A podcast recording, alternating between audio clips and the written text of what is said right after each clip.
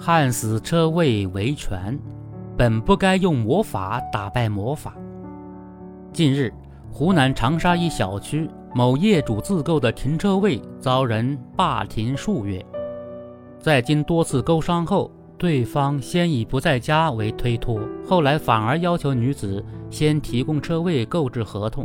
一怒之下，业主直接将车位焊死，将车辆堵死，由此引发热议。不少网友都对霸占车位的行为深恶痛绝。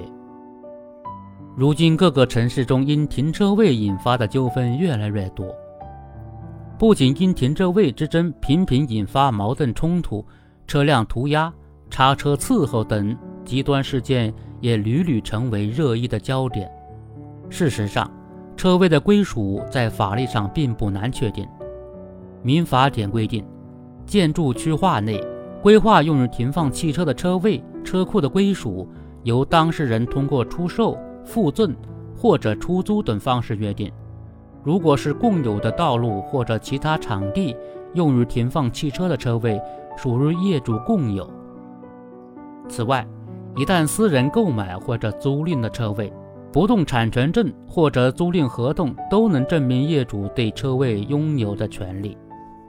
尽管法律归属明晰，但在生活中却仍然不乏吐槽。很多人既不遵守法律。又缺乏规章意识，若遇到新闻中所提到的情况，占据他人车位之后还振振有词，恐怕也确实不好处理。看得出来，此次湖南小区的这位业主通过焊死车位的方式维护自身的权益，也是不得已而为之。虽然极端，却博得了广大网友的同情与同理心。对于缺乏规则意识，对他人权益缺乏敬畏之心的霸停，就是要强力唤醒其良知，对法律的敬畏和对他人权益的尊重。当前，必须承认，对于业主私人车位权益的保护确实存在难点，一而再、再而三地出现过度维权现象，是因为业主往往面对霸停束手无策。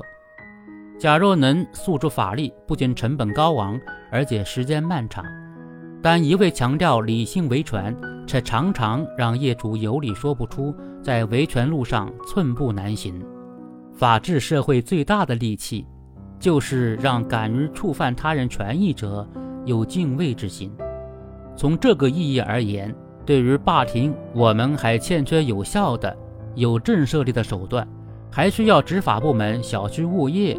车位业主多方发力，因此，让法律长出牙齿，用严厉的惩处敦促霸停者产生规则意识和敬畏之心，霸停现象才会从我们身边走开。没有了霸停的因，极端维权的果自然将不复存在。